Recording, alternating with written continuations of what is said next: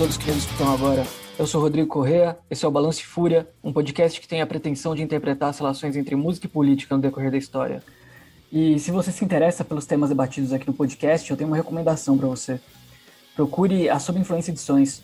Sob Influência é uma editora independente de São Paulo que transita entre a política radical, a arte, a história, a filosofia, a literatura e busca trazer textos importantes para que a gente possa sobreviver ao nosso tempo. Acesse sobinfluência.com e use o cupom Balance Fúria que você terá 10% de desconto em todo o acervo.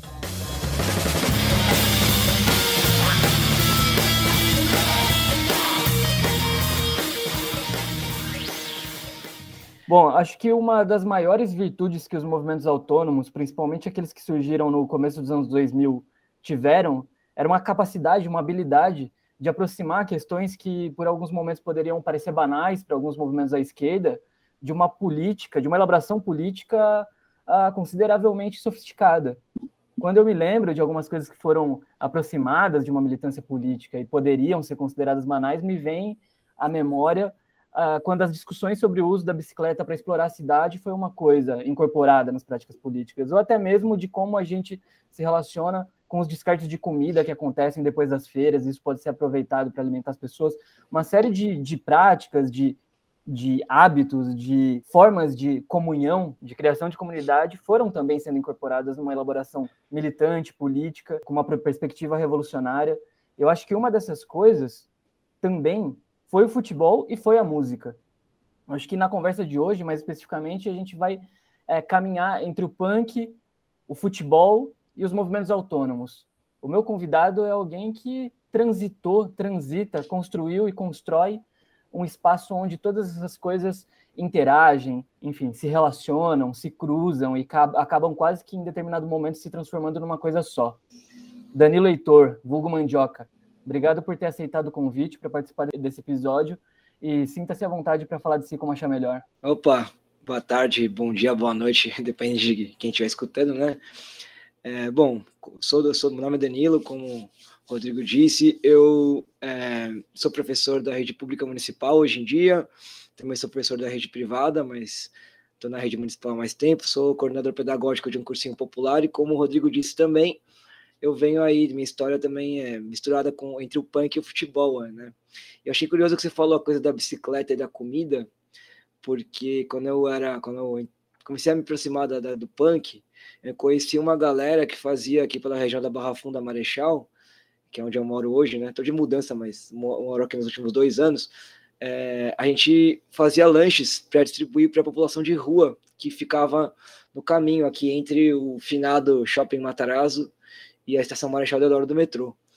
É, a comida e a comida era assim, a gente comprava e fazia, produzia na praça de alimentação do shopping e vinha caminhando e entregando e conversando com, com essas pessoas, os moradores de rua. E a gente fez várias amizades ali com esse pessoal. Teve gente que escreveu letra de música, fez arte de, arte de disco pra gente. É, e era, era uma relação muito efêmera, né? Porque a galera desaparece, aí aparece de novo, toda estrupiada. Uhum. É, bom, situação de rua, né? E acho que é isso. Acho que a minha história, eu, eu venho desse, desse lugar, né? Que mistura mesmo essa questão de, de movimento social com um movimento, uma, uma política, como você colocou, autônoma, né? Que tenta recuperar o o saber fazer as coisas, o fazer você mesmo, que é a ética do punk. em algum momento entrou o futebol e a gente vai conversando sobre isso. E aí, ah, obrigado pelo convite, né? A gente tentou aí várias vezes gravar esse episódio, que bom que agora a gente conseguiu finalmente. Aham, uhum, sim, sim. É, você deu esse gancho aí para comida, eu acho que a elaboração sobre punk e comida também se desdobra num episódio muito específico. E engraçado, é, tem uma, tem uma ironia, tem uma, tem uma coisa interessante no fato de vocês prepararem a comida no, no na, na, praça de alimentação do shopping. Mas, enfim, acho que, que essa é uma conversa para um outro momento. E para a gente começar já falando do futebol e falando do punk, que é definitivamente o tema desse episódio, tem uma coisa que cortou a minha experiência, tanto com o futebol como com o punk, que foi a ruptura com o futebol que o punk propôs para mim. Assim, quando eu me mudo para Piracicaba, nasci em Curitiba, me mudo para Piracicaba, interior de São Paulo, a, a, primeira, o primeiro espaço que eu tenho para conhecer a vizinhança e me socializar foi no campo de futebol que ficava na frente da minha casa. Mas depois de um ano, quando primeiro quando eu começo a andar de skate, essa ruptura já acontece, mas quando eu conheço o punk, isso acontece de forma ainda mais radical, porque o punk de certa forma justificava o porquê não gostar do futebol. E não demorou muito tempo para eu ver que isso não tinha nada a ver. Mas o punk ele tem essa coisa que rejeita o futebol. Eu queria saber da sua caminhada, como que foi esse essa relação com o futebol desde o começo? Você teve esse estranhamento e depois assimilou o futebol como uma coisa interessante? Ou se não, ou sempre foi um punk futeboleiro? Cara, é, eu acho que eu me afastei do jogar futebol por um tempo e do assistir muito mais o, a seleção, né, um jogo de, de, seleções nacionais do que de clubes. Enquanto você falava, eu estava tentando lembrar exatamente disso, né? Então, 98, é, 99, que foi quando eu tinha 15, 16 anos e estava descobrindo punk, eu ainda gostava muito de futebol, jogava futebol, ia no estádio toda hora. É, tendo, aí, aí quando é, eu parei de jogar futebol, acho que quando eu saí do ensino médio e fui para a faculdade. Aí na faculdade eu acho que eu me afastei um pouco do futebol, do jogar, do torcer nem tanto, porque eu lembro de 2002 estar no Morumbi na final contra o Santos do Brasileiro. É, lembro de 2003 estar tá, contra o River na Libertadores. Então, assim, é, eu nunca consegui abandonar o Corinthians. Mas a seleção, eu lembro da Copa de 2002 especificamente, no mesmo dia da final, a Copa foi Japão e Coreia, né, de manhã cedo. E o mesmo dia da final, um domingo, a gente organizou um, um festival chamado Weird Durada, que era a verdurada dos estranhos, né? Que a gente era uhum. uns punk que circulava pelos stray mas não era muito aceito entre os stray por ser uns punk mais novo, meio colorido demais para a galera do stray sei lá. E a gente resolveu fazer, já que a gente não era tão aceito assim, a gente resolveu fazer a, a Weird Durada, que foi numa quadra em frente onde acontecia a verdurada, e com bandas de Curitiba, de Minas, a gente trouxe uma galera de fora para tocar também. E eles chegaram em São Paulo é, na hora do jogo, basicamente. Né? O jogo era acho que às sete da manhã. Eles chegaram em São Paulo às seis da manhã. Então a gente estava lá na quadra na preparação do café da manhã tal. Ligamos uma TV de tubo na quadra, colocamos uma antena encostada no corrimão, assim, de ferro. Tinha 44 jogadores em campo, né? 22 de cada lado. E a final que a gente assistiu da Copa foi ali, assim, uns com mais atenção, outros com menos. Eu confesso que as imagens dessa final, para mim, elas são muito mais de ver depois do que do jogo em si, assim. Então, acho que esse futebol de, de seleção eu me afastei e do jogar futebol. Mas pouco tempo depois, ali 2003, 2004, por aí, 2005 talvez, eu já voltei a jogar futebol é, justamente dentro da perspectiva do punk, né? Então a gente começou a organizar, a gente organizou um, torneio de futebol que, que era para durar um semestre, durou menos de um mês, que foi o Punk Go. Não sei se eu falo disso já agora ou se a gente continua a conversa depois eu troco essa ideia. Eu, eu, acho que, eu acho que vale a gente pensar um pouco, porque o jogar futebol acho que é justamente isso. Tem uma coisa no punk que antecede um pouco esse lugar que a gente já tá, que quando a gente imagina punk e futebol, para mim, pelo menos, me vem muito, num primeiro momento, o lugar do espectador e muito num punk específico em inglês meio hooliganesco, assim. Uma coisa meio do oi, uma coisa, tá ligado? Aquela coisa do, do Cockney Rejects, assim. Os caras torcem pro Manchester ou qualquer coisa do tipo, e isso acaba atravessando a música, mas é no lugar do, do espectador. E eu sinto que é uma ruptura do punk rocker ou do contracultural envolvido ali com o punk, com uma coisa meio de rua meio agressiva, com o lugar do, do, do espectador se trans, e se torna um protagonista quando ele se aproxima dos movimentos sociais, né? Porque tirando isso, o punk meio que considera, não só o punk, mas talvez alguma parte da esquerda considera o futebol algo meio alienante, ou uma coisa desprovida de potencial político, de mobilização, de trabalho de base, enfim. Você em algum momento percebeu que o punk se conectava com o futebol por uma outra via que fosse de prática e não desse lugar do que assiste? Cara, então, é que eu não sei. É, acho que as pessoas têm trajetórias muito específicas, né? Eu cresci numa família de esquerda, de gente que é, lutou contra a ditadura, que teve amigos presos, desaparecidos políticos, etc. Então sempre foi um ambiente ali de esquerda e meu pai gostava muito de futebol. Ele nunca jogou futebol, mas ele gostava muito de futebol, contava muita história de futebol. E para mim ir para o estádio era uma coisa assim fantástica. Então a, a questão de a experiência do estádio para mim muda completamente a minha perspectiva do futebol. Eu fico pensando nessa molecada de hoje em dia que não tem essa possibilidade de ir para estádio, né? Seja pelo ingresso exorbitante seja porque hoje em dia a galera torce para o Manchester United ou para o Chelsea ou para o Real Madrid e aí não vai para o estádio nunca porque é o time da televisão, da internet, né? Mas isso mudou muito para mim, então eu nunca consegui me dissociar dessa experiência ir para o estádio, até por ser uma experiência é, que eu compartilhava com meu pai, né? Eu tenho uma, uma relação, tive uma relação muito forte com meu pai. Meu pai morreu jovem, né? E eu, eu também era jovem quando ele morreu. Então essa parte da vida para mim ela sempre foi muito, muito importante. E eu também tinha uma proximidade com pessoas que eram de organizados. Eu nunca fui de organizada, mas eu sempre tive proximidade com pessoas que eram de organizada. E eu via nas organizadas é, um espaço de efervescência política mesmo, né? Então, para mim, as organizadas tinham muito mais um, uma, uma, uma potência ali de discussão política do que vários, vários, vários espaços do punk, na verdade. Né? Os punk, para mim, é, em algum momento eu comecei a ter uma desilusão com o punk, que era que um, um amigo até chamava de como é que era? Não lembro mais exatamente a frase que ele usava, mas era alguma coisa como a síndrome do amplificador, né? Que o amplificador desliga, todo mundo é muito politizado, muito mobilizado, muito indignado. Aí quando desliga os amplificadores, todo mundo volta a uma vida comum e ninguém se engaja em nada, ninguém se organiza para fazer nada, ninguém participa de movimento nenhum, né? É, era uma crítica que na época a gente tinha essa noção, vinha muito. Vou voltar na questão da comida, porque acho que ela está conectada aí vinha um pouco também de, dessa experiência com a verdurada, que foi um espaço que a gente encontrou quando a gente era moleque, a gente, digo eu e meu grupo de amigos ali do Rolê Punk, é, que tinha uma discussão política, porque a verdurada tinha show, mas tinha, tinha debate no meio. E a gente, aquilo foi uma grande escola pra gente. E tinha uma distribuição de comida no final, de rango vegan, né? E eu ficava indignado que acabava a verdurada, distribuíam o rango vegan, e a galera comia e, e saía fora, sem ninguém ajudar a limpar tudo que se sujou para comer e ainda largando um monte de comida no prato. Eu tinha muita comida no prato.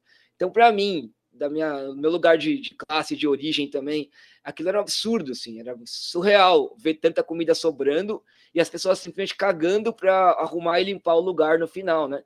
Então aquilo ali me ajudou também, não só aquilo, né? Mas aquilo também mexeu um pouco com a minha relação aí com o quanto punk de fato é politizado e quanto que é discurso de letra de disco, sabe? Capa de disco. Tinha um, um, cara que falava, um cara que eu não gostava na faculdade, que me zoava, ah, você é punk, punk é política de letra de, de, de letra de CD, isso aí não é, não é, política de verdade, sei lá o quê. Eu ficava puto com o cara, mas depois de um tempo eu falei, mano, entendia de onde vinha a crítica dele, né? Tava, era cagada a crítica dele, mas eu entendia um pouco do, do motivo ali, né? Então, voltando para o futebol, eu acho que eu nunca consegui me dissociar, eu nunca consegui enxergar o futebol como simplesmente uma coisa alienante, sabe? Como, ah, é, isso é só alienação, isso é só capitalismo, é só empresa, é só forma de tirar o nosso dinheiro, de distrair o trabalhador, porque eu via no movimento de ir no estádio uma cultura popular fortíssima e eu via nas organizadas um monte de, de luta ali, de, de ferramentas de luta mesmo, que, que me pareciam muito interessantes, muito fundamentais na, na disputa política do futebol, que, que acontece dentro do futebol, né? Então, acho, acho que eu nunca consegui me dissociar completamente, mas eu fui sim um momento, um punk chato com futebol, com toda certeza. E aí eu lembro, eu lembro um pouco de quando esse momento passou. Eu lembro que eu perguntava para os punk assim: você torce para quem? É, não gosto de futebol, não. Aí eu falava, tá bom, antes de ser punk, você torcia para quem? E aí a galera, ah, torcer para São Paulo, torcer para Palmeiras, torcer para Goiás. Aí eu falava, pô, por que, por que você parou de torcer? Você realmente parou? Você conseguiu realmente desligar esse botãozinho aí dentro de você de ter esse carinho por um time de futebol? Você está só dizendo que não torce mais porque tem um, um discurso que não condiz com o seu sentimento e que você prefere ficar com o discurso ao invés de trabalhar o sentimento? Qual que é, né? E era sempre uma discussão muito louca, né? Porque a galera uhum. sempre queria negar o futebol, mas não conseguia desligar o sentimento, porque é um sentimento que você cria de criança. Como é que você desliga o sentimento que você cria de criança, né? Mesma coisa que pedir para você desligar, sei lá, é, um carinho que você tem pela sua avó, seu avô, sabe? Ah, uhum. você, você, vai parar de gostar da sua avó porque ela tá votando no Bolsonaro? Não vai. Você vai ficar puto com ela, vai até, pode até, até romper relações. Mas deixar de ter sentimento pela tua avó porque ela votou no Bolsonaro, você não vai, né? Então, é, enfim. Sim. É, eu acho que o fato de você ter sido criado numa família corintiana é algo a ser considerado. Não, não, mas, porque... mas é uma coisa, acho que ficou, talvez, não, isso eu não falei, né? Meu pai não era corintiano, meu pai era carioca. Ah. Meu pai é carioca, eu torcia pro Fluminense. Ele chegou em São Paulo, mudou para São Paulo para casar com a minha mãe, ficou com a minha mãe bem na época da democracia corintiana. E ele nunca me disse isso, mas eu tenho a impressão de que ele se apaixonou pela democracia corintiana. Quando eu cresci, quando eu tinha 7, 8 anos, inclusive eu achava quando eu era criança que eu tinha que torcer para São Paulo, porque eu achava que São Paulo era o time da cidade de São Paulo. E aí uhum. o Corinthians da cidade de Corinthians, Palmeiras da cidade de Palmeiras, assim por diante. Aí uhum. ele falou: não, tem quatro times aqui: Portuguesa, São Paulo, Corinthians e Palmeiras, tem o Santos também. Se você quiser, eu te levo num jogo de cada. Qual que você quer ver primeiro? Ele foi super democrático comigo. Aí o primeiro uhum. jogo que eu fui ver foi São Paulo e Atlético Mineiro. Não sei por que raios o jogo foi no Parque Antártica. O Atlético Mineiro ganhou de 2x1 um, com um gol do Éder. Éder Ale, Éder Aleixo, que é o nome dele. E eu não gostei de São Paulo. O segundo jogo que eu fui ver na minha vida foi do Corinthians e eu não lembro contra quem foi, não lembro o placar, só lembro da torcida. Então, uhum. eu me apaixonei pela torcida. É uma clichêzão, uhum. né, corintiano falar isso, mas realmente foi isso. E os meus melhores amigos eram tudo palmeirense, então eles fizeram muita força para ser palmeirense, até por uhum. morar primeiro em Pirituba, Pirituba não é perto do Palmeiras, né? mas depois que a gente mudou aqui para Lapa, tá mais perto do Palmeiras, era uma puta pressão para ser palmeirense, mas não, não teve jeito, o Corinthians me conquistou, e aí acho que meu pai, ele se tornou corintiano por minha causa, né, com o uhum. processo. Minha mãe, não gostou de, minha mãe nunca gostou de futebol, a minha irmã gostava de pênalti, depois ela ficava um pouco mais velha, ela resolveu torcer para São Paulo pelo motivo errado, ela falou, ah, meus padrinhos são palmeirenses, você e meu pai são corintianos, então agora eu vou torcer pro São Paulo. Eu falei, mano, você vai desagradar todo mundo. Ela, não quero desagradar ninguém, né? Você vai desagradar todo mundo desse jeito, né? Mas na verdade ela tinha uma amiga muito São Paulo, né, que levou ela pro estádio e aí o São Paulo conquistou ela. Então a minha casa não era uma, um, assim, uma casa super corintiana. É, eu que uhum. me tornei mesmo. É, é, né? Mas eu mencionei o Corinthians porque eu sou um absolutamente ignorante pro futebol. Assim, toda a minha vida, toda a minha vida, desde que eu abandonei o time da família, que, enfim, nasci em Curitiba, me mudei para Piracicaba, e, e, eram dois times que eu considero muito pouco carismáticos, os, os, que os meus pais adotaram, Paraná e São Paulo. Dois times que eu considero pouquíssimo carismáticos, e eu nunca levei ou, ou alimentei uma relação com o futebol depois que eu comecei a andar de skate e fiquei meio fissurado por skate, depois que eu virei punk e rejeitava isso, não sei o que, por um curto momento. Mas eu brinco com alguns amigos que eu queria ter vindo de berço corintiano para poder assumir uma identidade corintiana, porque é aí que eu acho que está a, a, expressão da vivacidade que compõe, sei lá, a efervescência de uma torcida de futebol e a história também. A própria democracia corintiana, o papel que eles tiveram durante a ditadura, talvez pela mesma razão que seu pai possa ter se convertido ao Corinthians. Então, com o passar do tempo, você acaba entendendo uma dimensão mais ampla do que significa o futebol, assim como a torcida, que foi o que te cativou quando você foi no jogo do Corinthians, para além da bola jogada. Então tem uma série de elementos que vão alimentando a paixão, vão alimentando um gosto, vão alimentando o olhar e vão também fazendo com que você perceba que às vezes num espaço como esse tem mais potencial político do que num espaço é, é, pretensamente político, né? É, eu acho é, essa identidade, né, que, que se cria dentro da torcida, eu acho que ela é muito forte mesmo, né? É uma identidade é, é, quase uma, é, torcedor é quase uma classe social, né? Não no sentido econômico, obviamente, né? Mas é um, um, grupo, inclusive, acho que no Brasil, até seja, depois que eu tive experiências aí em outros lugares sem ser o Brasil, até não seja tão forte como, por exemplo, na Argentina e no Uruguai, né? A identidade torcedora de ser rincha lá é um negócio muito forte, assim. Tanto que eles se, eles se unem enquanto rinchas contra a polícia, por exemplo. Aqui não. Aqui a polícia bate na da torcida do outro time e a galera bate palma e curte, né? E aí, se fudeu, quem tá se fudeu, né? Aí, se fudeu tal. Então, acho que tem. Aí entram outros elementos, né? Políticos, históricos, tal, dos países, dos, dos lugares, né? Mas de toda maneira tem uma identidade torcedora que é são tem práticas que são de torcedores né que você tanto do, do, do, seu time quanto do seu rival ou de um outro time que você não conhece mas você identifica que pô, aquilo ali é muito a cara de quem é colorado. Nossa, aqui é muita cara de gremista mesmo, sabe? Cria-se uhum. essas identidades, né? É, é, claro que a gente vai puxar a sardinha pela, pela identidade, a história do nosso povo, do nosso clube, mas eu acho que tem muitos clubes aí brasileiros que têm histórias populares, né? Que o Corinthians, a democracia e o Sócrates marcaram muito o Corinthians, né? O Sócrates, Vladimir, o Casagrande, é, Zenon, essa galera toda marcou muito o Corinthians, mas eu acho que, que, não é, obviamente, não é a única história de clube popular. A história do Inter, com os torcedores uhum. construindo estádio, é foda pra cacete. A história do Vasco, com a questão das pessoas, dos, dos jogadores negros, também é foda, é muito louca.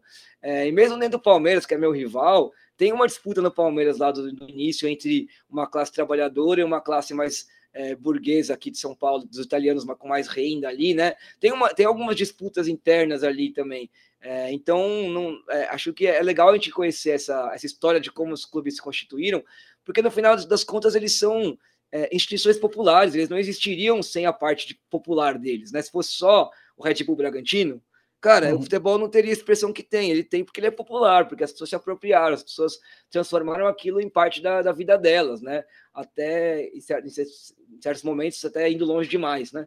Mas uhum. é, isso, e, pô, e se isso não é um potencial de criar, como você mesmo disse, criar comunidade, né? Criar, é, construir valores coletivos, valores comuns enorme, se a gente não, não conseguir olhar para o futebol como esse espaço também, a gente está tendo um olhar maniqueísta. E isso não significa negar tudo que o futebol tem de potencial de manipulação também da população. Você não tem que ignorar isso, né? Não dá para ignorar isso. Não dá para ignorar o papel do futebol na ditadura argentina, o papel do futebol na ditadura brasileira. Não tem como ignorar essas coisas. Mas se a gente reduzir só a isso, fora que é uma discussão que tem mais de século, né? Os anarquistas e comunistas lá do começo do século XX aqui no Brasil já tinham essa treta também, né? É, ah, futebol coloca o operário contra o operário, é o ópio do povo, e somos. O Lima Barreto criou a Liga Anti-Futebol, né? Enfim. Uhum. Então, é uma discussão que, pô, a gente ainda tá nela 100 anos depois, acho que já, já, tá numa, já, já passou do tempo aí de, de ter um olhar menos, menos é, como é que é o nome? Menos binário, né? Menos, ah, ou é tudo de ruim ou é tudo de bom, né? Também não dá uhum. para fazer uma defesa apaixonada absoluta e também não dá para dizer que é uma bosta absoluta que a gente tem que jogar no lixo. Então, acho que tem, pô, sei lá, acho que tem. É, eu lembro uma vez, é, quando, quando teve esse protesto de 2013, que uma galera começou a ficar puta porque a galera ia pra rua com a bandeira do Brasil, né? É claro que eu também não sou muito, nem um pouco fã da bandeira do Brasil, mas é, eu lembro de ter lido algo falando sobre é, como foi a mesma coisa na Turquia, a mesma coisa na Argentina, a mesma coisa no Chile.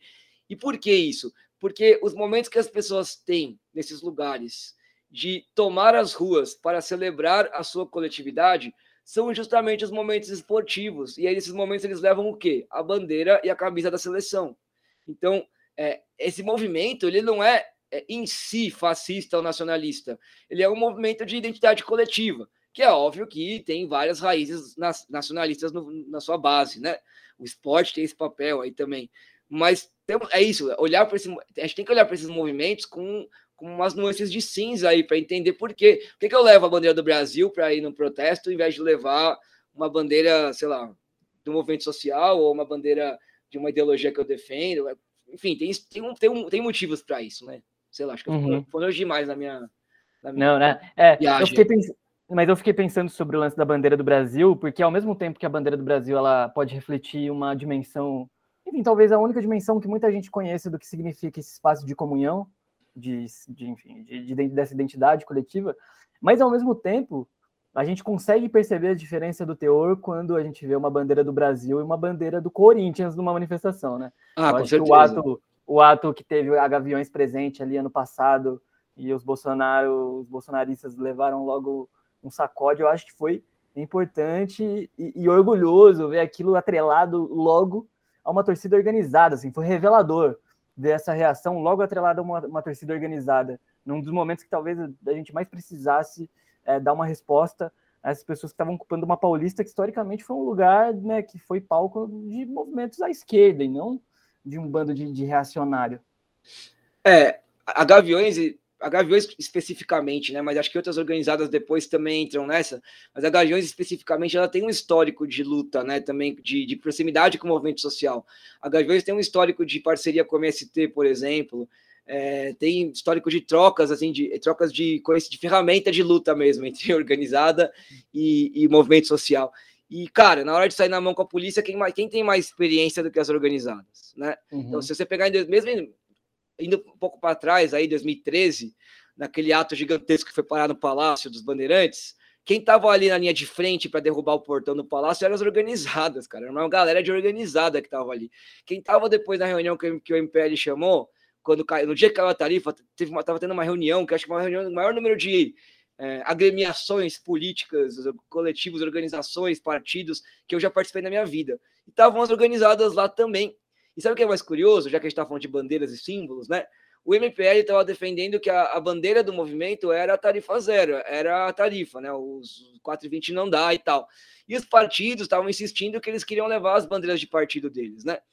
E aí a Gaviões, um cara da Gaviões estava presente, pediu a voz e falou: olha, é, nada é mais importante na minha vida do que o símbolo do Corinthians, mas eu entendo que essa manifestação aqui é sobre outra coisa. Então a gente vai estar tá lá com a bandeira da Tarifa Zero, sem bandeira do Corinthians, até para não ficar uma treta com outras organizadas. A nossa ideia é que esteja todo mundo junto. Pela... Então, oh, as organizadas tiveram essa, essa, essa, essa percepção, fizeram esse movimento de abrir mão temporariamente do símbolo do próprio clube e a galera de partido não conseguia, tá ligado? Fazer isso, esse movimento. Não conseguia abrir mão do símbolo. E eu não tô dizendo que você não deve levar símbolo do partido, mas a ideia é: é uma bandeira escrito tarifa zero e o nome do seu partido pequeno embaixo, é o nome do seu partido gigantesco com a frase do seu partido, o slogan, o nome do candidato, e aí tarifa zero no adesivo que você distribui pra galera, sabe? Então, uhum. é, qual que é o que, que vai aparecer na televisão? O que, que, vai, o que, que vai ficar registrado na história? Né? E a, as organizadas tiveram, tiveram essa percepção muito maior que os, que os partidos. Assim. Isso me marcou bastante na época, em 2013. É, e acho que sim, é, o, respondendo, respondendo, comentando o que você colocou, acho que a relação com o clube é muito mais forte do que com a seleção. Principalmente depois dos últimos 20 anos que a seleção fez um movimento é, de se transformar num produto é, de exportação que é vendido fora do Brasil. Só joga aqui nas eliminatórias porque é obrigado, né? Então, não tem mais. A relação que tinha com o povo, de seleção e povo, ela foi quebrada, ela foi, foi sendo corrompida mesmo, né? E a molecada tem mais, mais. É aquilo que eu falei no começo, a molecada hoje tem mais identificação com jogadores, e aí o clube que ele joga, né? Tem o Neymar no PSG, o Felipe Coutinho, nem sei onde ele tá hoje, né? É o, o. Como chama ele? Caramba, o Firmino no Liverpool, é o Casimiro no Real Madrid. Aí eles se identificam muito mais com essas camisas, esses clubes, através dos jogadores, do que com a seleção, porque a seleção não, não diz nada. A seleção, não, não, esportivamente, ela caiu de, de nível e em termos de identidade mesmo, ela, ela foi para longe. Então, como é que você quer que o torcedor continue tendo vínculo? E com o clube, não. O clube pode ser apropriado, pode ser é, um monte de escroto lá que fode o clube por dentro, de umas diretorias canalhas, diretoria bolsominion, mas ele tá do seu lado, ele, tá, ele não é só aquilo, ele é o cara do que pega o busão com você, ele é o seu vizinho, ele é o seu colega da faculdade, o colega do trampo. O clube é uma coisa, uma camisa do seu time, ela é um fator de sociabilidade. Você entra no, no busão com a camisa do Corinthians ou do Palmeiras e você vai automaticamente criar é, elos, vínculos positivos e negativos com outras pessoas que estão ali dentro, sabe? E vão falar com você, coisa que, mano, ninguém fala com ninguém em São Paulo, né? Aquela São Paulo, uhum. onde você entra no busão com a camisa do Corinthians, tá tendo o jogo do Corinthians, tá ouvindo no rádio, alguém senta do seu lado e fala, ô, quanto que tá o jogo aí, irmão? Né? Então, é, que, e se entra um palmeirense, te olha torto, né? Então, assim, tem esse, esse, vínculo não se quebra. Agora, a, camisa, a, relação com a seleção não é a mesma. Então, acho que com, com, certeza o vínculo com o clube é muito maior do que com a seleção. Sim. É, já, a gente estava nessa toada aí das organizadas também, tinha um fenômeno interessante nos anos 90, principalmente, eu acho. Eu não sei se isso se, se isso continuou nos anos 2000, mas era muito comum a gente ver a bandeira de algumas torcidas organizadas, acho que da, da, da Independente de São Paulo, sei lá, do Flamengo, a face do Che Guevara, do Mao Tse Tung estampada, algumas, alguns ícones de esquerda estampando os bandeirões das organizadas. Por mais que isso não fosse necessariamente um elemento que é, denotasse uma politização dos clubes, estava no imaginário, pertencia ao imaginário ali. Havia um caminho aberto para que aquela figura fosse, gerasse alguma curiosidade, algum interesse exercesse algum carisma numa, num fenômeno de massa, né? Eu, não, eu acho que se, se pô, já que acho que nem pode bandeirão mais também né, nos jogos, né? Bandeirão pode, e tava voltando os bandeiras de bambu. Eu, lembro mais, eu confesso que essa parte do estádio eu estou muito alheio porque eu não vou mais em jogo, né? Depois que o Corinthians construiu a arena, com toda a história de como foi essa construção, com morte de empresário, de empresário, de operário, né? Só de empresário tava bom. É, na época, eu fazia parte do Comitê Popular da Copa e aquilo era tudo com, do contrário do que eu acreditava. Então, eu não consigo mais em jogo do Corinthians na Arena. Eu tô louco para conseguir é, voltar, a ter, voltar a poder ir nos jogos do feminino, que ainda joga no Pacaembu e joga em outros estádios além da Arena, né? É, então eu não sei que pé que tá isso da torcida exatamente, eu tô um pouco alheio. Eu sei que tá uma discussão para voltar as bandeiras, tinha, acho que tinham autorizado a volta de bandeira e bateria. É, bandeirão nunca deixou de ter. É, agora, essa coisa dos símbolos, ela tem. Essa história ela é, é sempre complexa, né? Uh, a Independente ela ainda usa o símbolo do Tchê. Tem inclusive um grupo lá que é o Bonde do Tchê, que é até meio folclórico aí na internet, que faz uns, umas manifestações políticas meio stalinistas às vezes, assim. Só que tem uma questão que é, é, assim como tem o Che, também tem o Bin Laden, uhum. também tem o, não sei o que, Al-Qaeda, não tem, sabe, é, Talibã. Por quê? Aí você vai percebendo que não é exatamente uma adoção de símbolos uh, políticos, é, pela ideologia política que eles representam. É, é, é, grande parte, talvez a maior parte, a adoção de símbolos de gente que, que representa é, tiro, porrada e bomba, basicamente, né? Então, é uhum. é, guerrilha, é grupo terrorista, que é essa coisa de cultivar essa imagem de torcida que arrebenta todas as outras, né? Que mata, que destrói as outras, né? Então é muito mais numa pegada de aniquilação do rival do que de fato de exaltação de um símbolo político. É, uhum. Embora é, como você disse, acaba fazendo isso, né? Mas ao mesmo tempo que faz o Tia de um lado, faz o Talibã do outro e o, o Bin Laden do outro, e aí sem ter de fato uma discussão política ali dentro, né? É, se você vê os símbolos de organizada, quando não, é, quando não são símbolos externos, quando é o mascote do clube ou o mascote da organizada, é sempre um mascote bombadaço, né? Uhum. Então é sempre essa, essa coisa da afirmação da, da masculinidade, da violência, né? Não só da masculinidade, mas dessa violência de aniquilação do outro.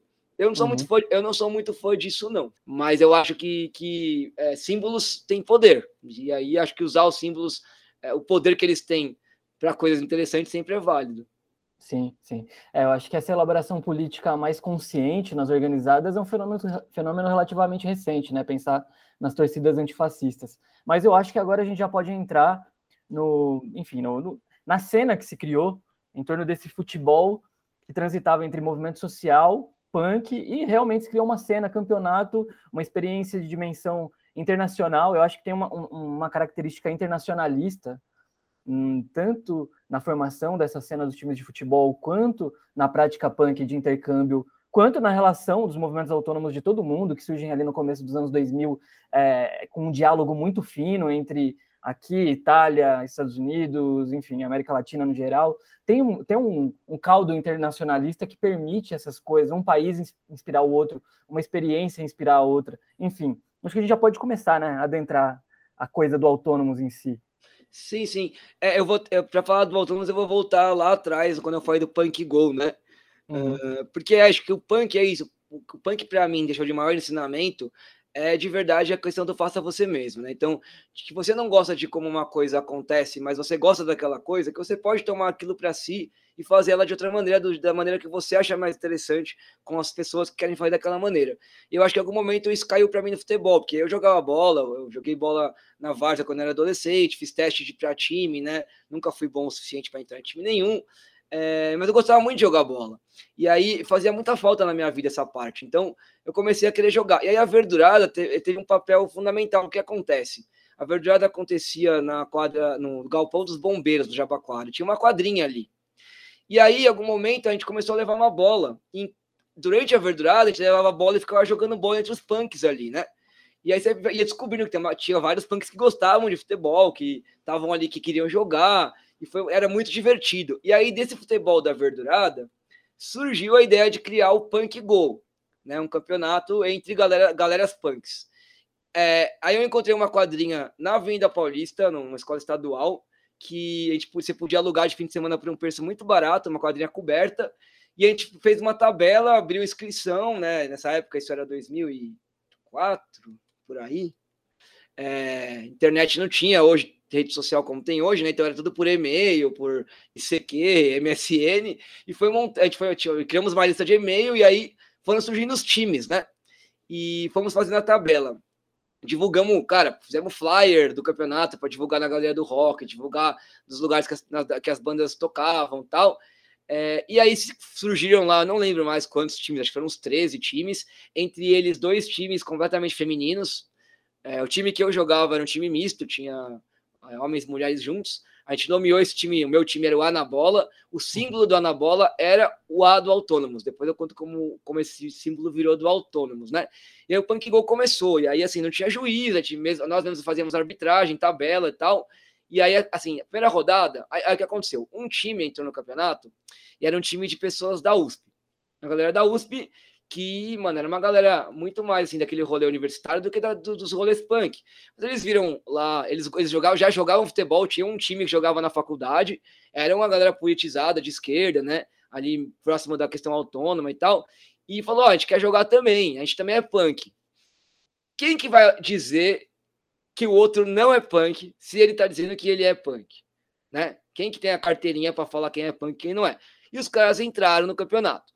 O fato é que eles não eram da cena punk e eles jogavam muito melhor que todo mundo. Então, é, desde a primeira rodada, começou a criar ter, ter conflitos com essa galera. E teve conflito na primeira rodada, teve conflito na segunda rodada e teve porrada, vias de fato na terceira uhum. rodada, né? É, como eu era o, o, organizador principal do rolê ali, né? Eu que puxei tudo, eu autocraticamente decretei o fim do rolê. Falei, cara, eu não vou perder meu fim de semana daqui até junho, porque era o ano inteiro de rolê, para ficar vendo uma irmã se bater. Então, se alguém quiser assumir, toma. Eu, por mim, acabou. Declaro os times femininos campeões. Foram os únicos dois times que vieram aqui com o espírito que a gente estava querendo, né? Que as meninas foram lá e tomaram sua sacode, né? Foi tipo uhum. 16 a 0, 14 a 1. E elas jogaram, se divertiram pra cacete, deram risada, zoaram, e era o que a gente queria, né? Era igual a verdurada, era um rolê de, mano, parece que você organizou um negócio, chamou de campeonato, acabou a mística do. acabou a diversão, né? Enfim. Uhum. E acabou ali. Mais uma galera que gostava muito de futebol, falou, mano, acho que o rolê é que fazer um negócio muito longo é, é cagada, vamos fazer um campeonato de um dia só. Né, dois dias no máximo, um dia de grupos, outro dia de fi, fase final. E aí, vai de ser punk gol, abre para uma galera interessada em jogar aí, que seja. Declara que é um rolê antifascista. Acho que a gente não usava o termo antifascista, né? Que é um rolê autônomo e tal. É, e aí surgiu a Copa Autonomia. Aí, ficou, a, aí a presença era mais alargada, não era só a galera punk era a galera também universitária, também galera de movimento social, colou uma galera da quebrada, da, das quebradas da Casa Verde com um time só de gente negra que chamava Escurilândia, o nome do time. É, e aí esse campeonato funcionou.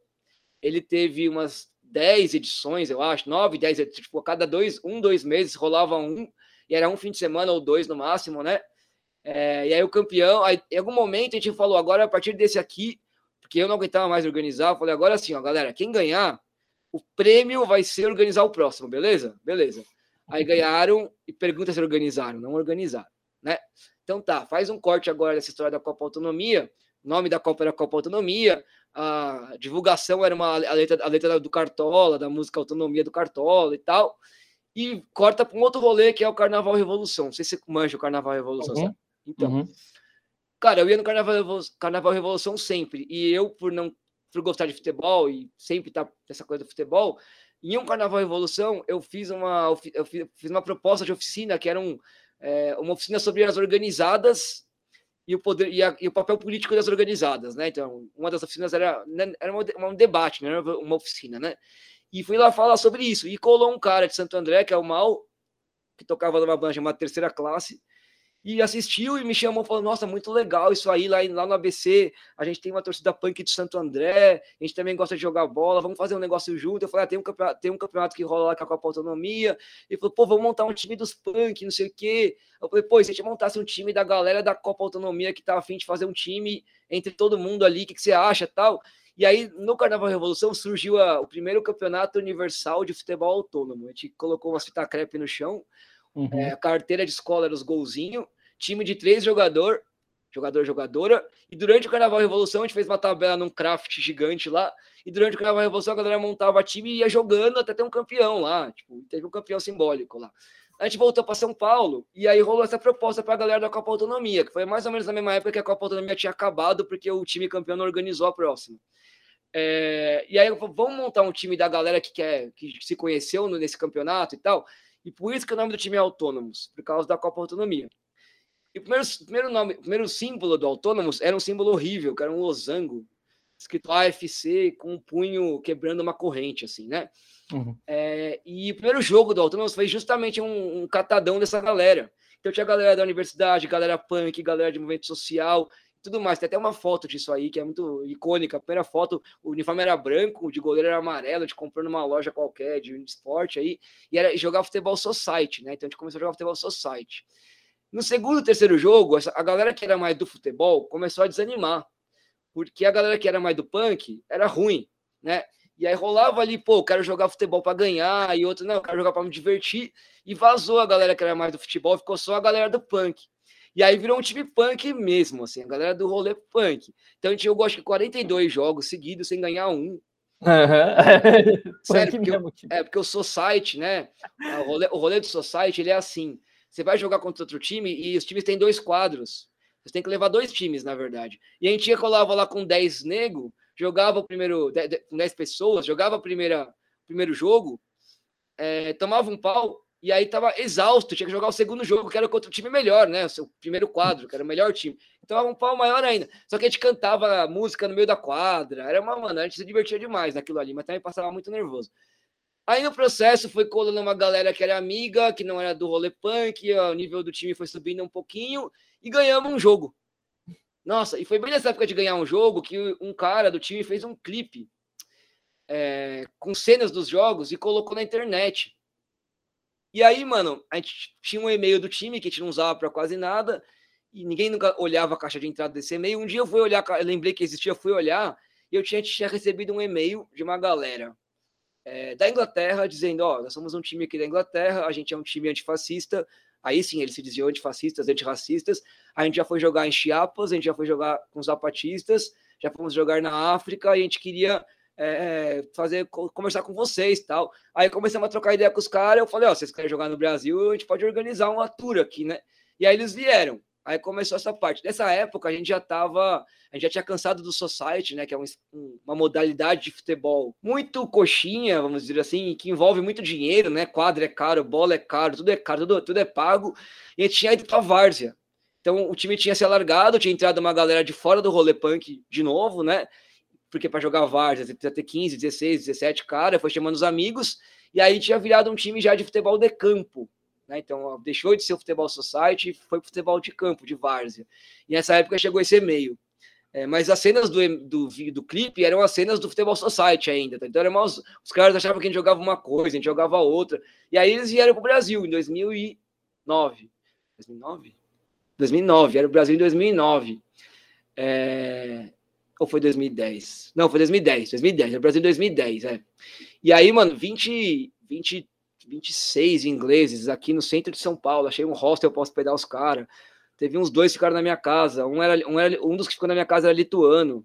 Tinha um time de futebol punk da Lituânia, velho. Eu não sabia nem que a Lituânia existia direito. É... Enfim, aí começou essa, essa, essa parte inter, internacionalista, começou aí, né? Eu já falei muito, se eu paro um pouco. Não, eu acho que você pode continuar. Como que, como que foi, né, mano? Como que foi a integração desses ingleses aqui no Brasil? Como foram esses jogos? E o que ficou também dessa troca com eles para cenas posteriores, porque eu acredito que a relação não deve ter terminado aí, né? Ah, puta, cara, ficou muita coisa. Assim, eles vieram para cá, a gente organizou alguns jogos, organizou debates com eles em outros lugares. Teve um debate, inclusive, com a galera da, da Gaviões, né? É, teve um eles para falar no meu cursinho sobre o Anti-Racist Action lá na Inglaterra, né? Que a galera pegava taco de beisebol para ir para a rua arrebentar os fascistas, os nazistas, até eles desaparecerem da cena. Eles jogaram aqui com a gente, né? Jogaram é, um jogo no, no, nosso campo, na época era o Bicudão, né? Um campo de vários aqui perto da, da, da ponte do Piqueri, na Lapa. E eles queriam muito conhecer estádios, então a gente pegou, alugou uma van, levou os caras para ver Corinthians e Fluminense, Copa do Brasil, no Maracanã. É, eu tô, agora eu tô lembrando que não foi 2010, foi 2009 mesmo, porque eu, eu lembro que o Corinthians foi campeão da, dessa Copa do Brasil. Então foi 2009 que a gente ganhou do Inter na final. É, então eles vieram para cá, a gente levou eles para lá, é, jogamos na jogamos na, na, na praia, jogamos em Copacabana na praia contra os Punk do Rio de Janeiro. Aí, como tinha contra esse Fluminense, tinha uma galera da Gaviões na praia e viu os gringos jogando, e aí teve um jogo dos ingleses contra a Gaviões na praia de Copacabana. Foi um negócio muito louco, né? E aí voltaram para Inglaterra. Esse cara da Lituânia ficou mais um tempo aqui. Ele se apaixonou por uma amiga minha e tal, tiveram um casinho. Depois ele voltou para cá algumas vezes, morou na minha casa, casou com uma brasileira. Eu fui padrinho de casamento dele. Minha banda punk tocou no casamento dele. Então virou um negócio muito louco. E aí eles falaram, cara, vocês querem vir para a Inglaterra? A gente falou, claro que a gente quer, mas e o dinheiro? A gente não tem dinheiro para ir para a Inglaterra, né? A gente não tem o menor dinheiro para não tem como ir para a Inglaterra. E aí eles é, resolveram o que eles fizeram? Eles fizeram uma, vários shows lá, arrecadaram grana e pagaram seis passagens para a gente ir para a Inglaterra. E aí as outras 16 pessoas foram por conta própria. A gente foi 22 para a Inglaterra. E acho que essa saída lá para a Inglaterra mudou muito a nossa perspectiva. Por quê? Primeiro que a gente chegou, eles levaram a gente para ficar hospedados no squat. E o Autônomos tinha ali ainda uns 4, 5 caras do rolê punk, mas a imensa maioria do time naquele momento era uma galera que não era do rolê punk, não fazia a mínima ideia do que era um squat ou uma ocupação. Então a galera foi para Inglaterra se hospedar numa ocupação, tá ligado? Então, porra, isso foi uma quebra de realidade muito louca, assim. É, isso, é uma, isso aqui é uma ocupação, a gente ficou numa ocupação. E aí a gente jogou é, o campeonato que eles chamam lá de Copa do Mundo Alternativa, apesar de não ser do mundo, porque só tem europeu, e de vez em quando tem um time de fora, né? É, e nesse campeonato, dessa Copa do Mundo Alternativa, a gente jogou contra o time da Lituânia, a gente jogou contra times de torcedores do Celtic e do Rangers misturados. Então eles se juntavam e os caras do Celtic jogavam com a camisa do Rangers e do Rangers com a camisa do Celtic, se você tem uma ideia. Celtic, não Celtics, né? Celtic. Uhum. É, jogamos contra um time só jogadores, um time masculino totalmente gay, que levava o nome do Justin Fasciano, que era um jogador gay, negro, é, que jogava na Itália e que se suicidou, né, depois de assumir a homossexualidade e ser, e ser abandonado por todo mundo, inclusive pelo próprio irmão. E o festival era meu, um, um Woodstock, né, tipo assim, era uma galera acampada, os caras é um festival de verão, eles levam a família, os cachorros, e tipo, um, todo mundo na barraca, tem uma tenda de circo, rola show, rola apresentação de circo, de, de palhaço, sei lá, é, debates, né, e tal. E jogamos, e tem, tem o, o, campeonato feminino, o campeonato masculino, que na verdade é misto, porque tem alguns times que tem mulheres. E, cara, tudo isso aí, trouxe, a gente voltou para o Brasil com muitas ideias, né? Então, uma das ideias que a gente voltou para o Brasil foi a de cometer um centro social aqui no Brasil, tipo, criar um centro social, e foi aí que em 2011 surgiu a Casa Mafalda, né? Então, a gente é, alugou um espaço, que era um antigo estúdio, uma casa de meu casa de show, e transformou num centro social, que era a Casa Mafalda, que durou aí cinco anos, né? E aí, a partir dessa experiência que a gente teve lá, é, e da Casa Mafalda, foram surgindo milhões de coisas, né? Então, assim, é um processo muito legal de pensar, porque você pensa, isso foi em 2010, então a gente está é, agora a, faz 11 anos, né? Então, e, e, surgiu tanta coisa daí, porque, como você mesmo disse no começo aí, surgiram outros times a partir da nossa experiência. Na época que a gente, que a gente conheceu esses caras, eles vieram para o Brasil para jogar, esses ingleses, a gente é, descobriu que tinha um time da época da ditadura aqui no Brasil que, que tinha uma pegada política, que era chamava Máquina Vermelha, que era o time dos comunistas, e eram uns tiozinho, já uhum. tiozinho, mesmo que agora jogava Society. E a gente marcou um jogo dos caras do, do, do, desse time inglês, que era o Easton Cowboys, eu não falei o nome do time até agora, né? Easton Cowboys and Cowgirls. Easton é o bairro lá de Bristol, onde eles ficam, e o Cowboys and Cowgirls, eu nunca entendi direito os motivos do nome, mas enfim, é, contra a Máquina Vermelha, assim, né? Então foi um encontro interessante ali. É, e aí, cara, da Casa da Mafalda surgiu, outro, é, do, do Autônomo surgiram outros times, seja por rachas internos do Autônomos, seja porque a galera de outros rolês viram Autônomos e formaram times, né? E aí foi surgindo uma cena. Da Casa da Mafalda surgiram surgiu a, os cursinhos livres, né? Surgiu o cursinho livre da Lapa, que depois gerou o cursinho livre da Sé. E aí hoje em dia tem uns 5, 6 cursinhos livres que trabalham com pedagogia libertária.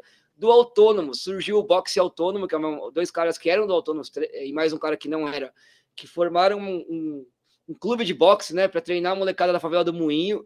E a gente acabou de ter um desses meninos da favela do Moinho, campeão brasileiro da categoria dele, de boxe.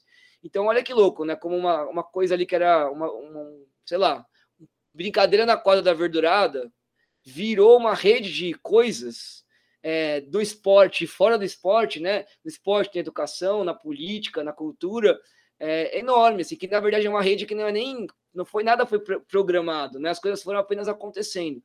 E a outra coisa que a gente trouxe de lá foi a vontade de organizar um campeonato alternativo na América. E a gente conheceu um time da Argentina que chama Clube Social Atlético Desportivo Ernesto Che Guevara, na cidade de Jesus Maria, em Córdoba.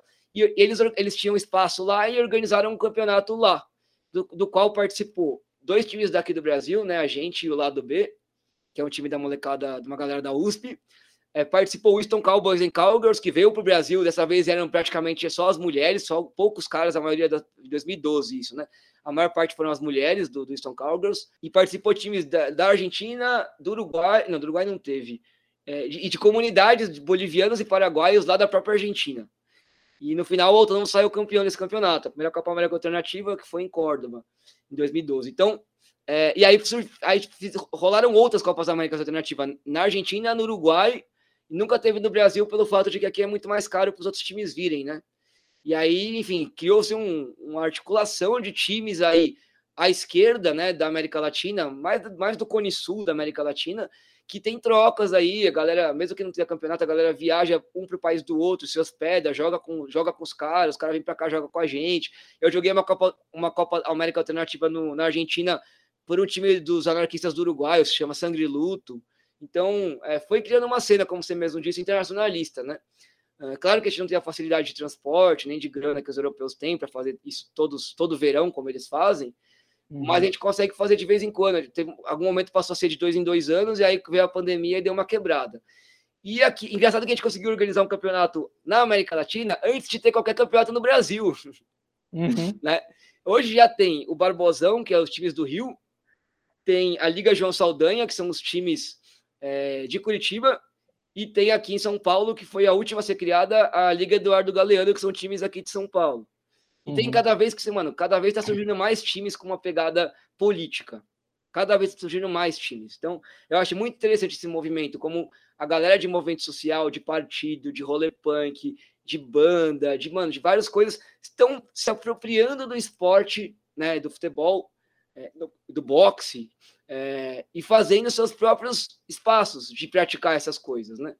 É, com algumas discussões importantes, né? Discussões políticas, discussões de raça, discussões de gênero. Eu tenho várias mulheres jogando aí misturadas. Não são todos os times que têm mulheres, né? Alguns têm, e alguns têm uma política de é, acolher essas mulheres muito mais construída do que outros que estão ainda caminhando nesse processo. E acho que, que pô, é um negócio que, que não, não tem assim, só tem a crescer, não tem, não tem muito motivo para diminuir. Né? Claro que surgem as tretas, né? surgem as rivalidades tal, mas eu acho que agora, nesse momento, pelo menos aqui em São Paulo, está num momento bem, bem bom assim de troca entre esses times. Uhum. É interessante, você falou tanta coisa, mano, veio muita coisa na cabeça, desde a quadra da verdurada, que foi algo que me impactou de, de, de pronto, assim, quando eu vou, sei lá, tinha 13 anos de idade quando fui na primeira verdurada e vi que tinha uma quadra e as pessoas que estavam no show estavam jogando bola lá. Em 2009, em Piracicaba, com um grupo de amigos, a gente começa a fazer a verdurada lá também e acontecia na casa do hip hop, que ao lado da casa do hip hop tinha uma quadra e houve uma edição da verdurada que teve campeonato com um troféuzinho até. A gente até fez um troféuzinho lá, o pessoal da casa do hip hop, na verdade, fez um troféu para premiar o vencedor dessa, desse campeonato que acontecia no intervalo entre as bandas, mas o futebol mobilizava tanto as pessoas que estavam para ver o show que a gente precisava sequestrar a bola para as pessoas irem ver as bandas. Cara, na, ver, na verdurada rolava essa mesma coisa, mano. A galera ficava puta porque a galera saía para jogar bola e não via as bandas, não via o debate. Tá? Aí uhum. teve, teve, teve, uns episódios que a gente mesmo parou, falou, não, agora é o debate para o futebol. A gente mesmo parou a bola e foi lá ver o debate, né? Porque a gente também uhum. é isso, né? Mas é isso, é, é, é comum isso aí. É difícil competir uhum. com é difícil competir com uma atividade lúdica, né? Bem difícil. Sim.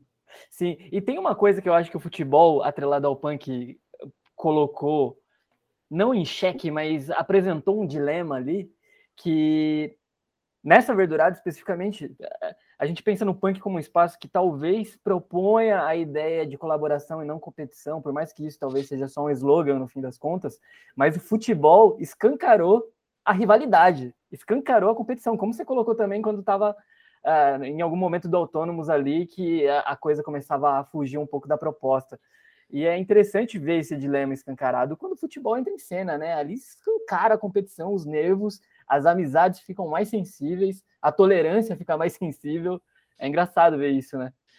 É curioso. É, e, e de novo, é uma discussão no meio anarquista, é uma discussão de mais de século. Quando em 2012 eu, eu fui jogar essa Copa na Europa mais de uma vez. Eu joguei em 2010 é, com autônomos. Em 2012 jogamos com autônomos. Foi 2012? Não, 2011, acho 2011, a gente jogou com autônomos de novo. Só que eram autônomos com menos gente, uma galera emprestada ali. Em 2012, é, já foi uma mistura autônomos FC Volva, que é o time da Lituânia.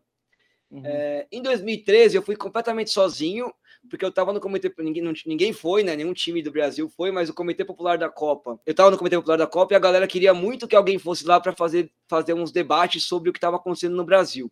Então me pagaram várias viagens para eu poder fazer os debates lá, inclusive. É, eu não pagaram a viagem daqui para lá, mas me pagaram várias viagens internas na Europa ali para eu ir. Eu fui para Alemanha, fui para a Suíça e, e, em 2014, é, 2014 eu não fui. Em 2015 a gente foi com o Rosa Negra, que já era um outro time, um time que já foi, é um time, foi a primeira vez que um time brasileiro misto foi jogar, né, com homens e mulheres juntos ali.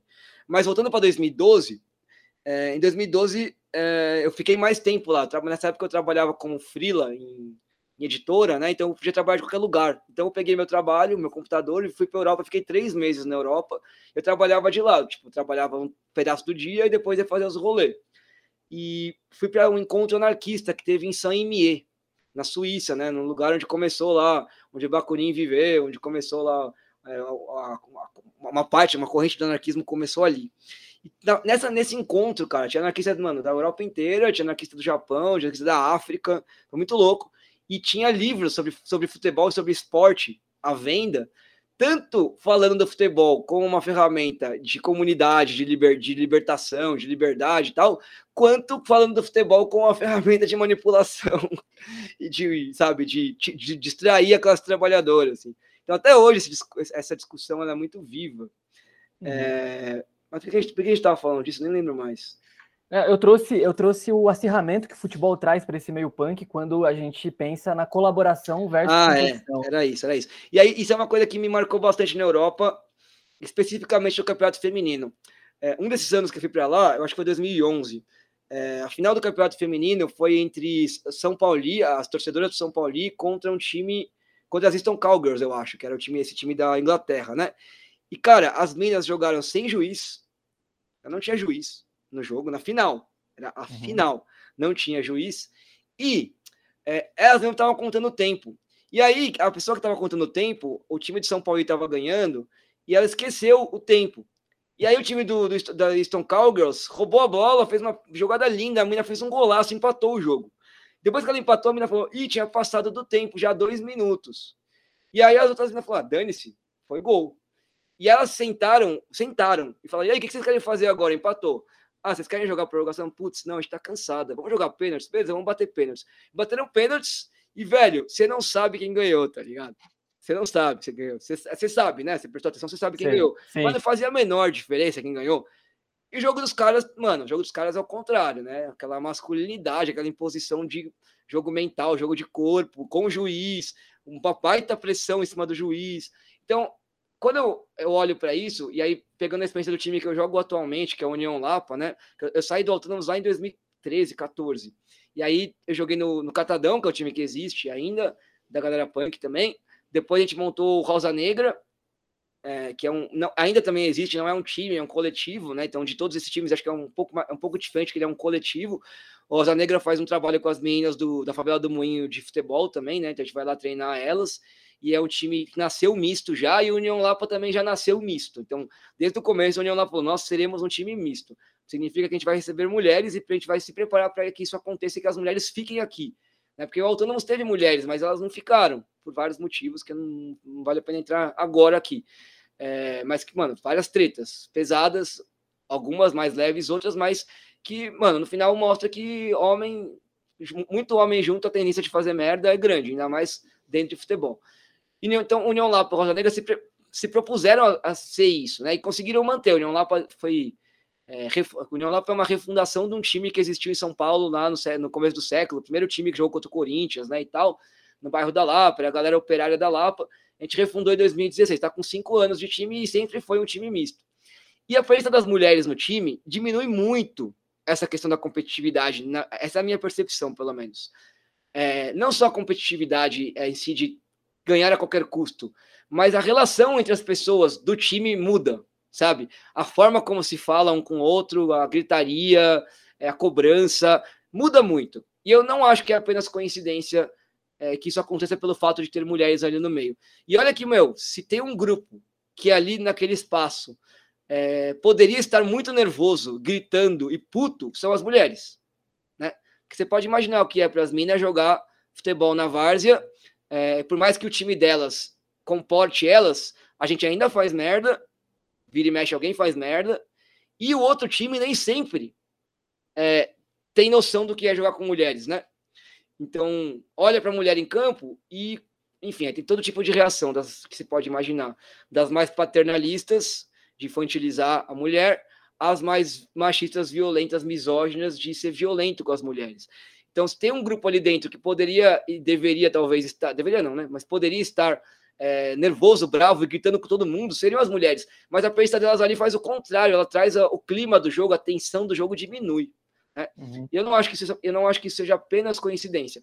E acho que sim, é muito difícil é, no meio de homens, do futebol ainda, um esporte competitivo, você fazer essa discussão e você trabalhar a sua mente para conseguir diminuir a competitividade. Eu fico muito puto jogando bola, principalmente com um time de camarada, quando alguém faz uma falta sem noção no outro. Uma falta que pode machucar. Por quê? Porque a pessoa vai trabalhar segunda-feira. E aquilo ali não vale, não vale nada, não vale uma, um negócio desse, sabe? Não vale. Não que no profissional valha, mas ali vale menos ainda. Se eu tiver que perder meu trampo porque alguém me deu um carrinho desnecessário num jogo amistoso na várzea no domingo, eu, eu acho que, mano, perdeu completamente sentido. Completamente sentido. E eu não tô falando que ah, não precisa contar placar, nessas né? coisas também de ah, competitividade é ruim, feio e bobo. Eu não acho que competitividade é ruim, feio e bobo. Eu acho que competitividade te ensina muita coisa. Te ensina a ganhar e te ensina a perder. Te ensina a disputar de maneira igual com outra pessoa e sabendo que você pode ganhar e perder, e hoje você perde, amanhã você ganha de novo. E a vida é assim, né? A vida você ganha e você perde. Então acho que não, não é competitividade não é intrinsecamente ruim. Eu acho que ela se torna ruim quando ela passa a ser um valor inquestionável ou um valor que está acima de qualquer outro valor. E aí acho que isso é uma coisa que, que no União lá a gente tenta a todo custo trabalhar, né? Então a gente já parou o jogo, já encerrou o jogo, porque estava saindo briga ou estava saindo algum desrespeito com as minas. Então a gente ah, parou, o jogo acabou. Não, não vale a pena jogar bola desse jeito. Pegava a bola, uhum. no, acabou o jogo, fim. Mas, cara, é uma treta, uma, assim, é, com perdão do, da gíria, né? É uma treta diminuir as tretas. Uhum, sim, não, imagina. É, a gente vê aí o autônomo surgindo em 2004 com essa proposta, é, enfim, é, é uma, uma, uma, elaboração precisa do que é o autônomos politicamente, conceitualmente, enfim, é um time que ele tem uma razão de ser e por onde ele transita também tem uma razão de ser.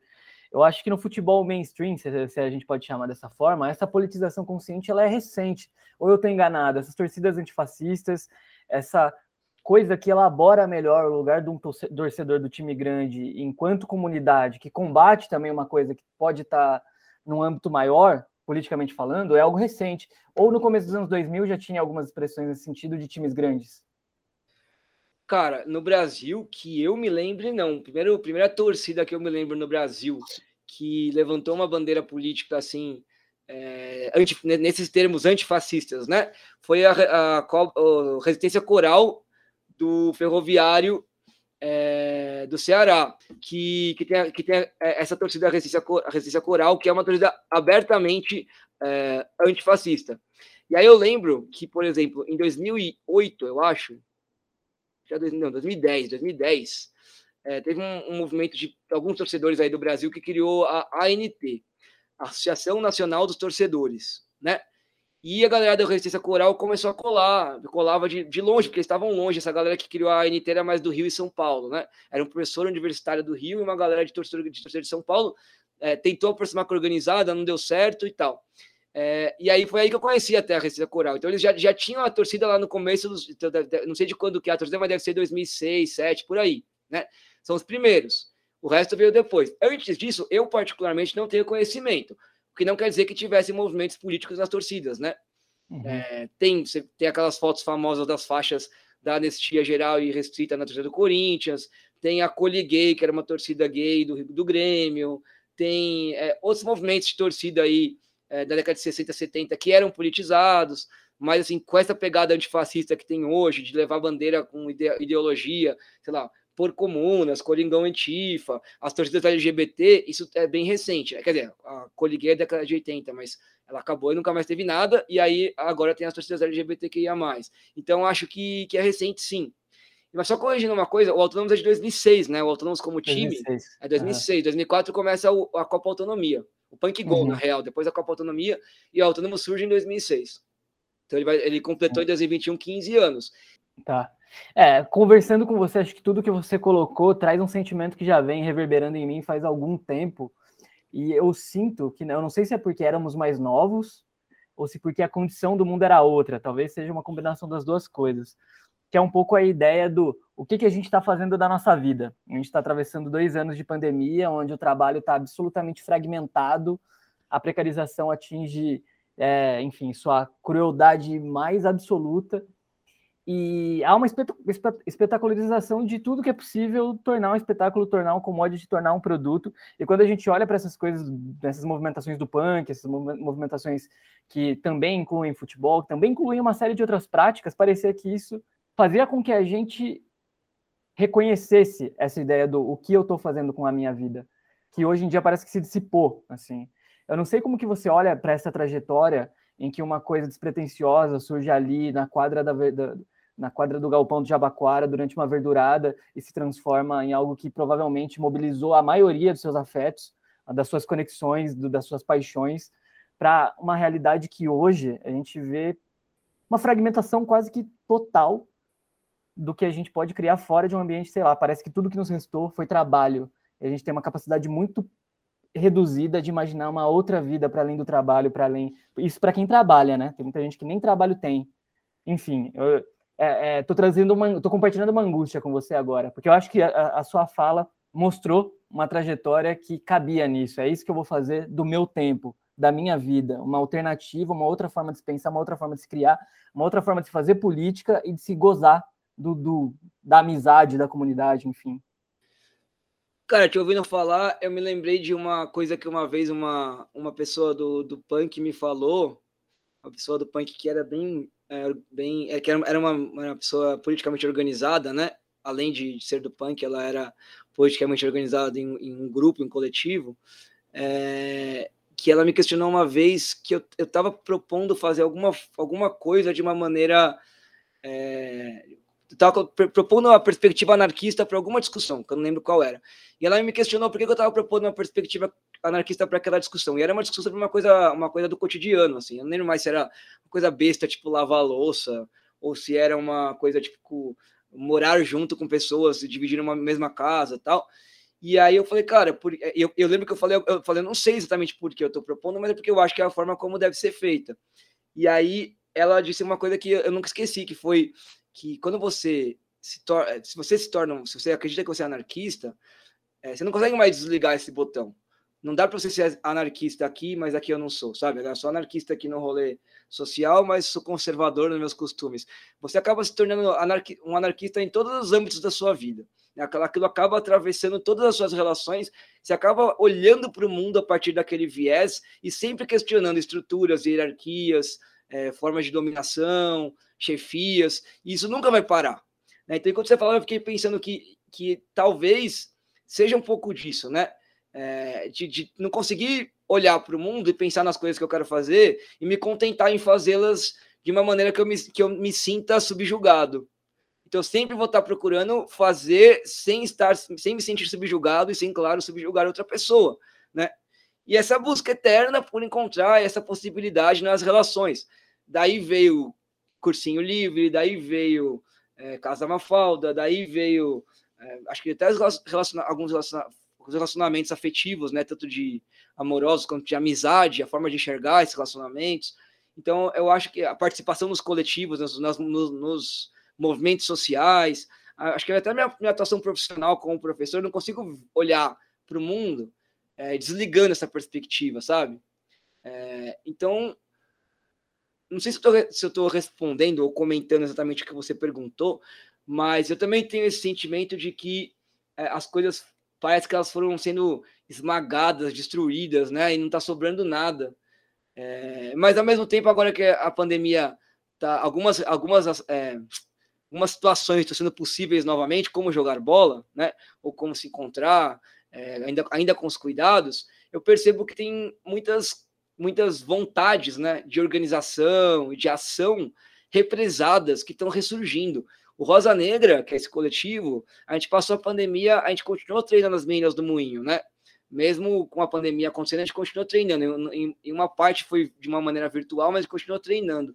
E agora que as situações estão um pouco mais flexíveis, tem aparecido um tanto de convite, de possibilidade, de coisa para fazer, é, que envolve organização e comunidade, relacionado ao Rosa Negra e essa ação no Moinho, que eu acho que é o que estava represado com a, o, o, ano e meio aí de pandemia, né? Os quase dois anos de pandemia.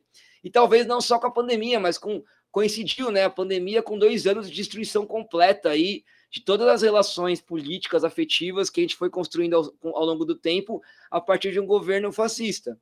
Então, acho que tem uma tendência de que aqui embaixo, aqui na base, a gente, até por obrigação, por ser, por ser forçado a isso, a gente comece de novo a se reorganizar, refazer, reconstruir, porque só assim que a gente consegue combater governo fascista.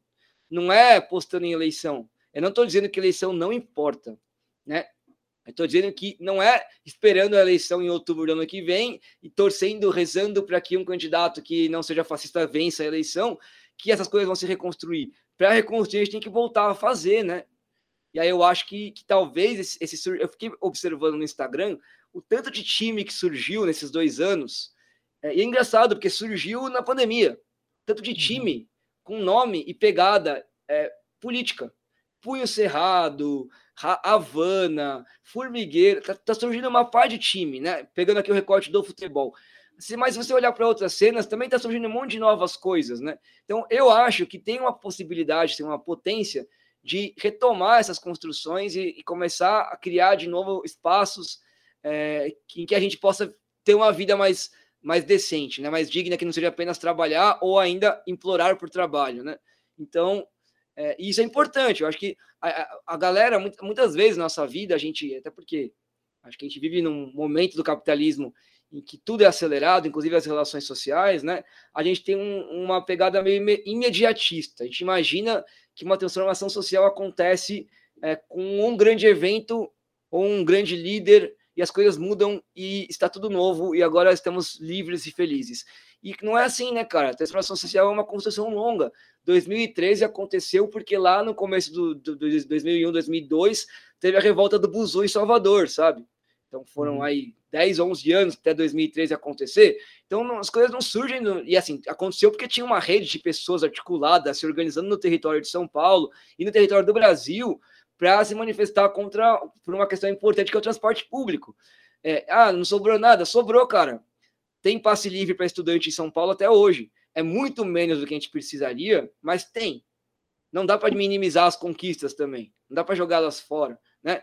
Então, olha como isso resultou numa conquista muito menor do que o que a gente sonha, mas é uma conquista material e efetiva, né? É, e o transporte público passou a ser discutido. Você pode dar bicicleta lá, lá atrás. Cara, o transporte público, no geral, passou a ser discutido. Ele não era nem discutido. Então a gente está nesse momento para mim. A gente está no momento de reconstruir e trazer as coisas para a discussão de volta, né? E, e de criar força, criar força para entrar de novo em combate, em embate e voltar a disputar o significado das coisas, voltar a disputar os espaços. É, e é uma construção longa. É, uhum. Então, sei lá. Mas eu tenho é, esse sentimento de que é, só para mim, a forma como eu encaro a minha vida, já que, já que a pergunta foi que estamos falando da nossa vida, é, é, sempre essa tentativa de fazer as coisas da maneira que eu acho que são melhores de ser feitas. É, vou até usar uma palavra que a gente usava muito nas discussões da Casa Mafalda, que era a palavra da prefiguração, né?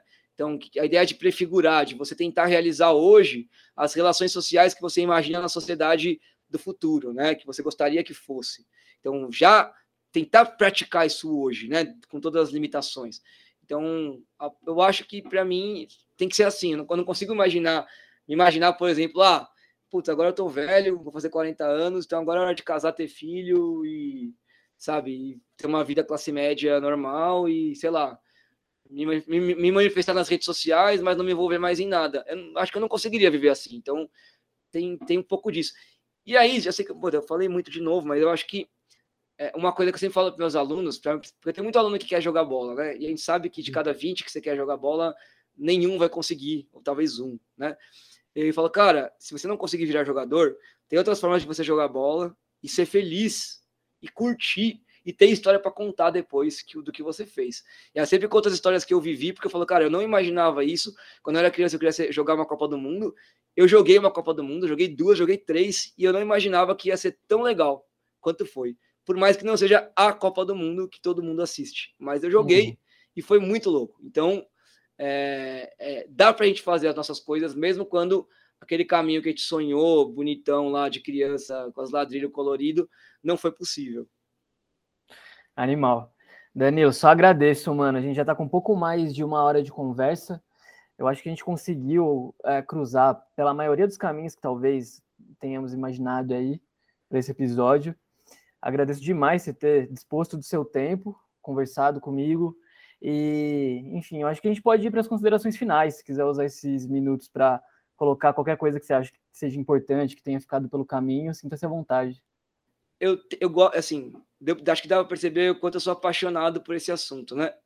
E quando você é apaixonado, muitas vezes você é, fala de uma maneira muito empolgada e positiva. Eu acho que nessa trajetória também tiveram coisas é, ruins que aconteceram, né? Coisas problemáticas que aconteceram. E acho que eu aprendi demais com essas coisas também, né?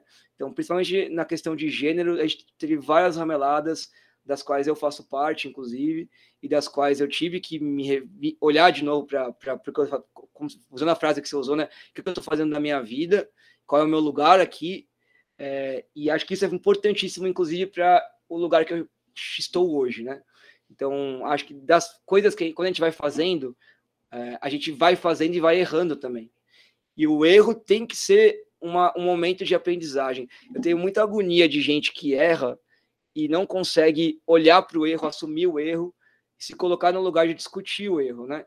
E de assumir que errou, de que fez besteira, de que, pô, eu preciso pensar como é que eu não, não repito esse erro.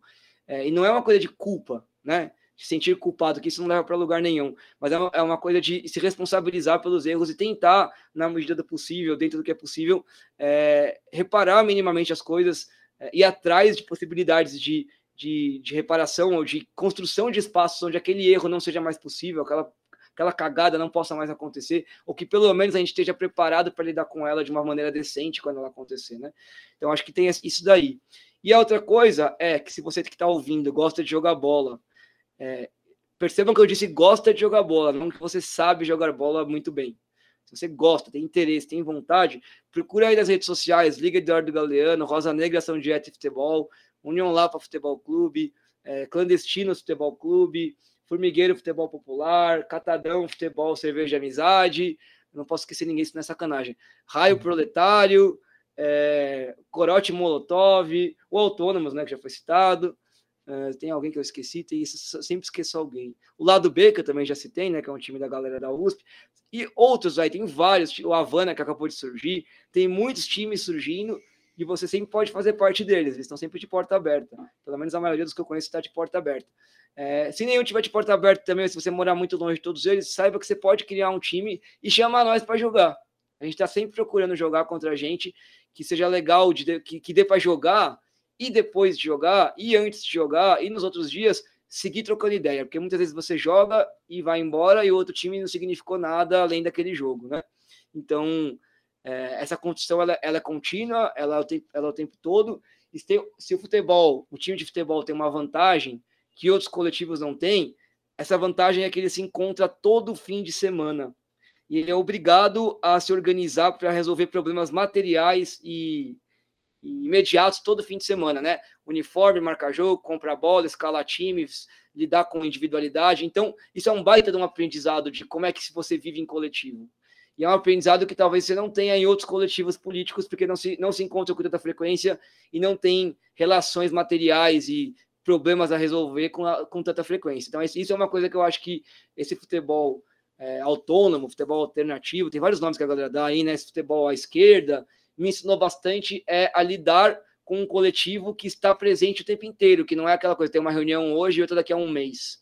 E as reuniões são apenas de discussão e nunca tem é, materialidade de coisas para resolver, né? Então acho que isso é um ensinamento que ficou para mim.